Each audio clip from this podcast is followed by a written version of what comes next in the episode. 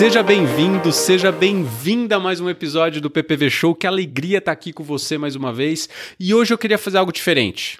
Acho que na linha desse novo contexto que a gente está vivendo, a gente está tentando fazer coisas diferentes. Eu queria trazer aqui para vocês uns insights, dicas de ouro de livros que eu li e tô relendo, na verdade, durante essa pandemia, porque eu sei, eu e o Zé, a gente sabe que nem sempre vocês têm o tempo necessário para investir em leitura, então a gente quer ajudar, trazer coisas, trazer ideias para vocês que ajudem vocês na sua rotina, ajudem na vida pessoal, ajudem na vida profissional também. Tamo junto? E o primeiro livro que eu escolhi aqui é o livro Obstáculo é o Caminho, do Ryan Holiday. The Obstacle is the Way. É a segunda vez que eu leio esse livro. Eu reli esse livro por conta de um clube do livro que eu ajudo um cliente a organizar, um cliente super querido. É, e ele me impactou de formas diferentes, dado esse novo contexto que a gente está vivendo. E eu tenho absoluta certeza que você vai extrair insights. Eu resumi bastante aqui, empacotei esses insights para facilitar aqui a absorção por vocês. E o primeiro ponto é o que dá nome ao livro, né? Ele fala que o impedimento à ação avança a ação. O obstáculo obstáculo que está no caminho torna-se o caminho. Isso é muito poderoso, né? Porque analisando todo o contexto que a gente está vivendo, muitas pessoas analisam esse momento como uma interrupção e não como uma introdução. Uma interrupção, só esperando as coisas voltarem, entre aspas, ao normal, quando na verdade é uma introdução ao novo contexto. Eu sei que ficou muito clichê esse negócio do novo normal, mas fato é que a gente está sendo introduzido a uma nova realidade e do outro lado do túnel, por mais que não seja nessa intensidade que a gente está vivendo aqui durante essa pandemia, com certeza vai ser diferente e não necessariamente diferente. É, significa algo ruim, mas simplesmente vai exigir de nós essa capacidade de adaptação, esse darwinismo, por assim dizer. E o Mandela, ele tem um trecho da história dele super interessante que perguntam para ele como é que foi ficar preso durante décadas e ele fala: "Eu não senti que eu estava preso. Eu senti que eu estava me preparando. Isso é sensacional da gente pensar como que a gente torna esse obstáculo, como a gente torna esse desafio o nosso caminho, como a gente usa, óbvio, né, gente? Aqui fazendo um parente super rápido, óbvio que ninguém gostaria de estar tá passando pelo que a gente está passando. A gente sabe, do ponto de vista de saúde, é super difícil e tem gente que tem pessoas próximas que estão passando dificuldade. Então, óbvio que eu não estou minimizando absolutamente nada disso. Mas o, o que esse livro me trouxe de novo é como é que eu consigo ressignificar esse momento que eu estou vivendo, né? Como é que eu consigo trazer isso para minha vida como uma mola propulsora, não só como uma interrupção esperando as coisas voltarem, mas como aceitando o que está acontecendo e vendo como que eu vou trabalhar com isso de outra forma, né? O, o Ryan Holiday ele escreve bastante sobre estoicismo, que para mim não é só filosofia, é uma lente que você começa a enxergar o mundo. E uma dessas lentes que eu absorvi na minha rotina é o quanto as nossas. A gente não controla as nossas emoções mas a gente controla a nossa reação. A gente controla como a gente vai reagir àquele evento. Então não é que eu vou virar um robô. Sim, eu vou ficar chateado, vou ficar arrependido, vou sentir culpa, vou sentir ansiedade, mas é como a gente transforma isso, como a gente significa isso na nossa vida e transforma em ação. Então, insight número um: o obstáculo é o caminho, é que eu dou nome ao livro, como a gente pode ressignificar esses obstáculos, esses desafios que a gente está vivendo. O insight número dois é sobre crises. Ele fala: empresas ruins são destruídas pela crise, Boas empresas conseguem sobreviver a ela e empresas excelentes melhoram por causa dela. E eu fiquei pensando na história do Alinha, que é um, é um, restaurante super premiado de Chicago, duas estrelas Michelin, menu degustação deles custa de 250 a 300 dólares. Eu estava vendo uma entrevista de um dos donos do Alinha, que é um cara historicamente de mercado financeiro, que ele analisou com muito pragmatismo e neutralidade o que estava acontecendo. Ele virou para o staff e falou: gente, o que a gente era nós não seremos mais. Ninguém vai comprar um menu degustação de 250 dólares nesse momento. A gente precisa conectar com a real dor dos nossos clientes nesse momento e trazer para eles conforto. Ele usa o termo até comfort food. Então eles falaram: nosso desafio agora é, em uma semana pivotar o nosso negócio, mudar o nosso negócio para delivery e a gente precisa trazer comfort food a 30 dólares para os nossos clientes. Vamos falar impossível, não dá, não dá, não dá. Seria equivalente ao fazendo fazer a mesma coisa, só não vai ter que dar. E vai ter que dar no volume, porque se antes a gente vendia um menu degustação 250 dólares e agora a gente vai passar a vender na verdade, é, pratos a 30 dólares, a gente precisa de escala, a gente precisa de volume. Resumindo a história, quem quiser pesquisar mais, o nome do restaurante chama A Linha. Eles tiveram agora, durante essa pandemia, o maior faturamento da história deles.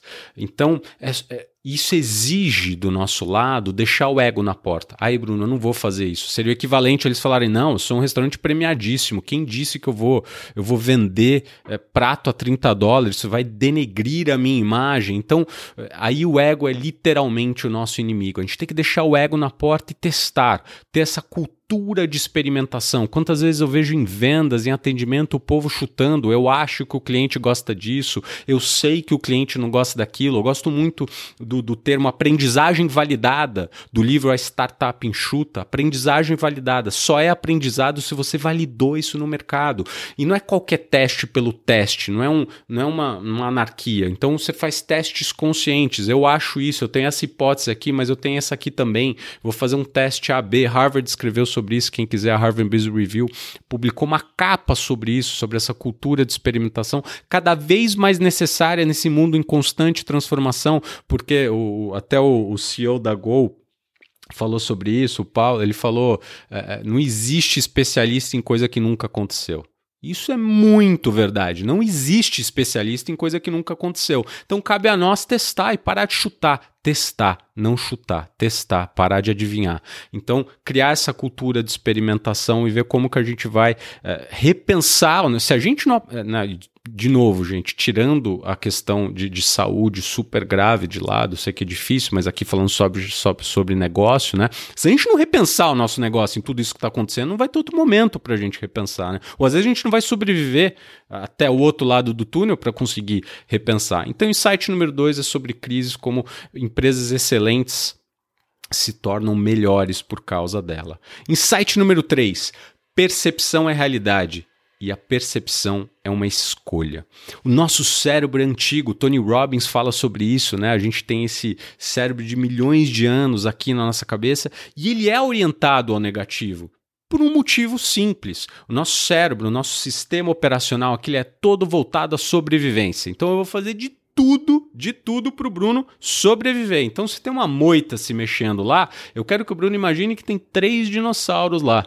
Só que a gente não está mais naqueles tempos. Então tem algumas coisas que não nos servem. Óbvio que em alguns momentos específicos esse instinto nos serve, mas hoje cada vez menos ele, ele, ele deveria fazer parte desse nosso sistema automático, mas fato é o, que é, é, é o que a gente tem, é o que conseguimos lidar, né? Então a gente tem que se questionar se aquele sentimento ele vai ser útil naquele momento. Então não é negar a emoção, como eu falei, mas reconhecer o peso que a gente está atribuindo a ela vai afetar nossas ações. Então, né, a Brené Brown, eu gosto muito dela, ela tem um especial no Netflix super bacana, para ela escreve sobre liderança, é, né, coragem também. Ela fala a história que a gente se conta, né? As histórias, as narrativas que a gente conta na nossa cabeça, né? Eu brinco então eu virar, minha, eu, eu, gosto da casa organizada, a minha mulher não lava a louça, eu olho a louça em cima da pia suja, a história que eu começo a me contar é que ela me odeia, mas na verdade ela simplesmente esqueceu a, a louça na pia. Então, como que a gente consegue mudar essa narrativa? Como que a gente consegue trazer mais consciência para o nosso dia a dia e ter uma visão mais neutra?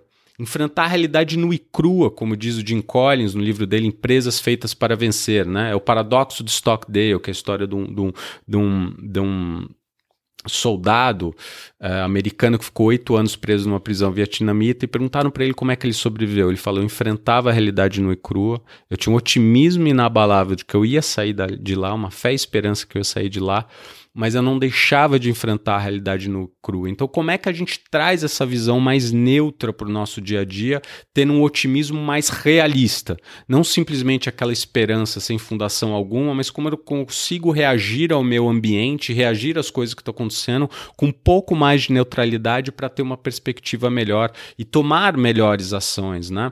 E, e coisa que pouca gente nota é que a consciência é um músculo.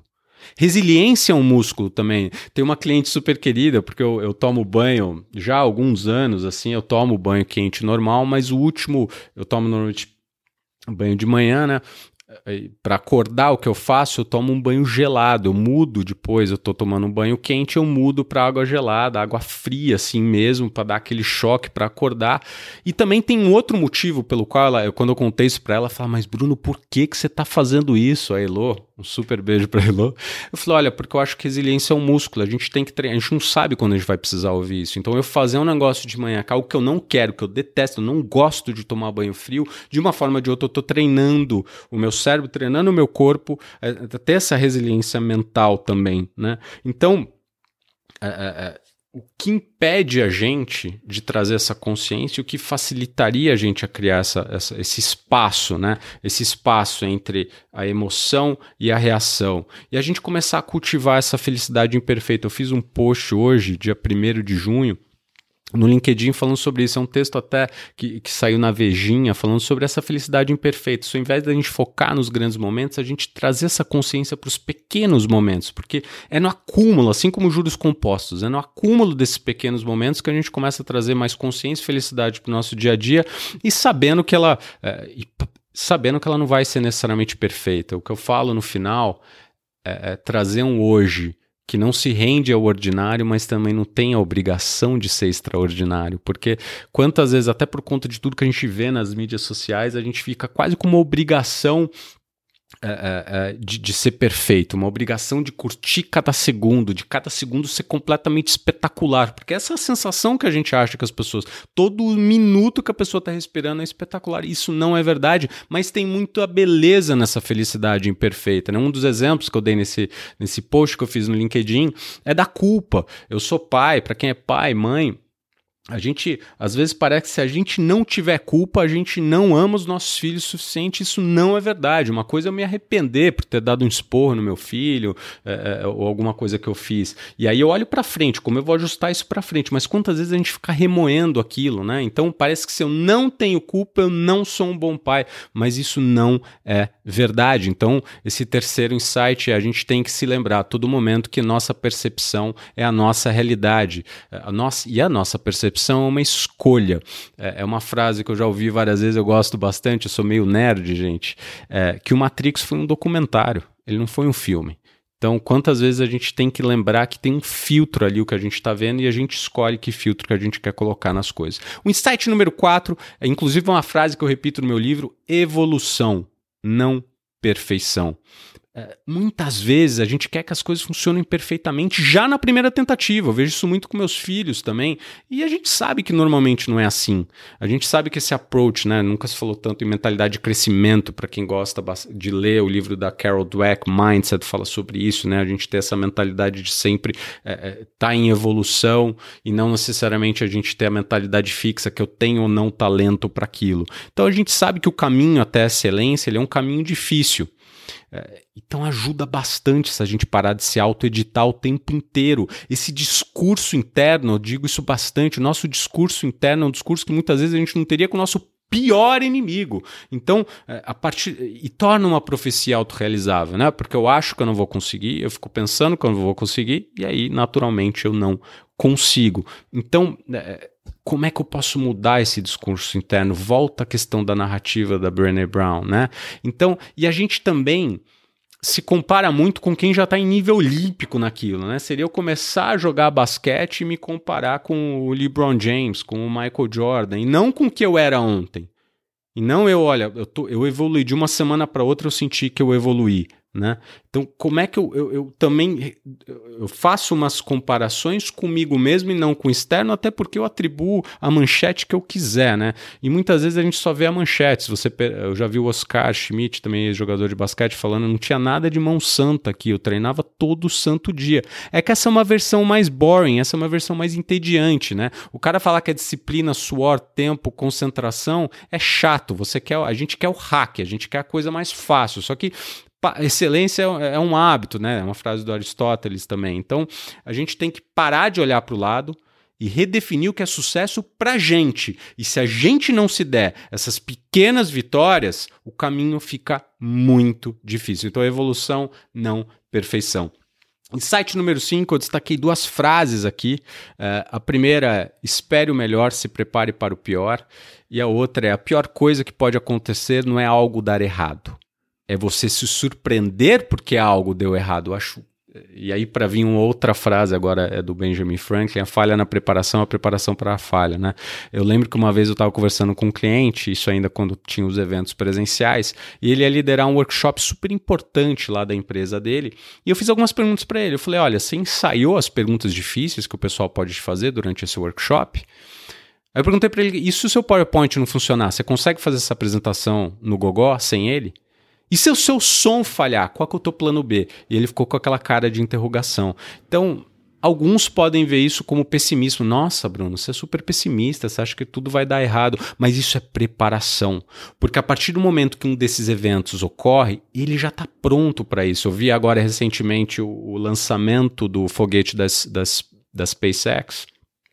E eu estava lendo que muitos astronautas, eles medindo batimento cardíaco, o batimento dos, dos, astronautas em lançamento é 100 batimentos por minuto, ou seja, não se altera muito. Você fala, cara, mas como é que não se altera? O cara está em cima de um foguete ali subindo para o espaço sideral, porque ele treinou aquilo exaustivamente, aquilo fica o mais natural possível. Pilotos de avião fazem a mesma coisa, eles ensaiam os piores cenários. Então a gente e é outra provocação, né?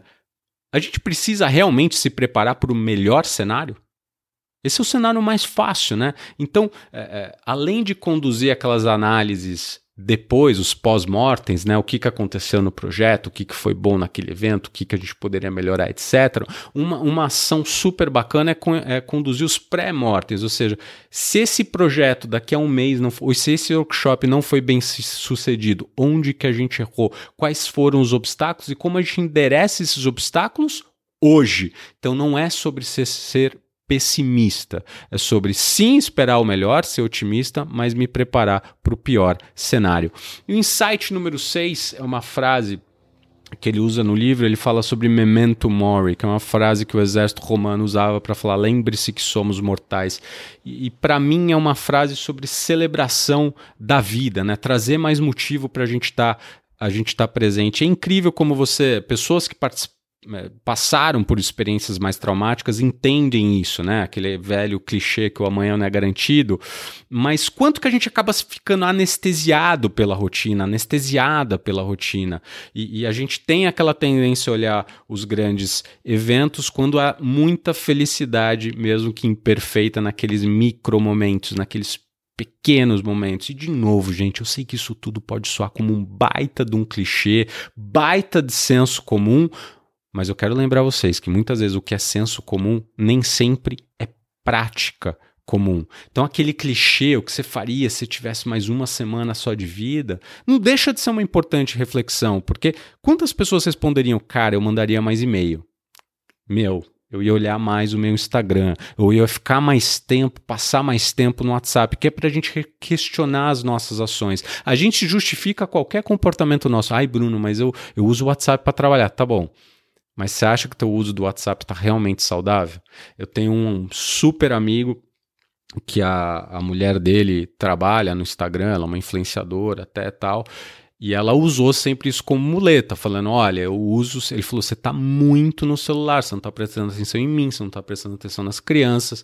E ela usava muito como muleta. Falou: não, mas você tem que entender que eu trabalho com o meu celular. Ele falou: tá bom, então agora que os celulares eles medem o tempo de uso, não só o tempo de uso, mas em quais aplicativos você ficou. Bom, em média ela ficava conectada mais de seis horas no celular em média por dia e ela desbloqueava o celular 600 vezes no dia. Era um negócio completamente surreal e a maior parte do tempo ela não ficava no Instagram, ela ficava no WhatsApp. Então a gente trazer esse olhar mais consciente, esse olhar diário para o nosso dia, a gente requestionar, faz sentido, isso me serve, porque não tem problema nenhum você ficar duas horas no Instagram se foi uma decisão sua. O problema é que muitas vezes a gente entra no buraco negro do Instagram, a gente entra no buraco negro do WhatsApp, no buraco negro do e-mail e a gente não percebe, a gente reclama que está com falta de tempo. Mas olha só, nunca tivemos tanto tempo disponível e muita gente, o reflexo disso está sendo assistir mais Netflix. E eu não estou dizendo aqui que você tem que escrever uma obra literária, eu acho que isso é um absurdo também, porque eu acho que tem uma diferença enorme entre home office e home office na pandemia. Né? Eu vejo muitas empresas animadas como off, acho que tem que estar tá animado, acho que tem um, uma mudança de comportamento, mas falar, principalmente para quem tem N desafios, seja de estrutura, de morar numa casa pequena ou tá com filho, não é fácil, né? Não é fácil você é, é, você tocar a tua rotina, porque você ainda tem a rotina da casa, você tem vários turnos no final do dia, né? Mas fato é sim trazer mais consciência para nossa tomada de decisão. E deixar vocês com uma última frase. Espero muito que vocês tenham gostado uh, desse novo formato. A gente vai continuar com os outros também, trazendo talk shows, trazendo uh, bate-papo entre mim e o Zé, trazendo reflexões sobre vendas, negociação, atendimento. E queria deixar vocês com uma última, uma última frase aqui. Pedir também para vocês entrarem no nosso canal no YouTube, Paixão por Vendas acompanharem a gente, se você ainda não acompanha a gente no Instagram, LinkedIn também. E a última frase que eu queria deixar aqui com vocês é: pense menos em adicionar minutos na sua vida e mais em adicionar vida nos seus minutos. Gente, um beijo no coração, um abração para cada um de vocês e a gente se vê na próxima.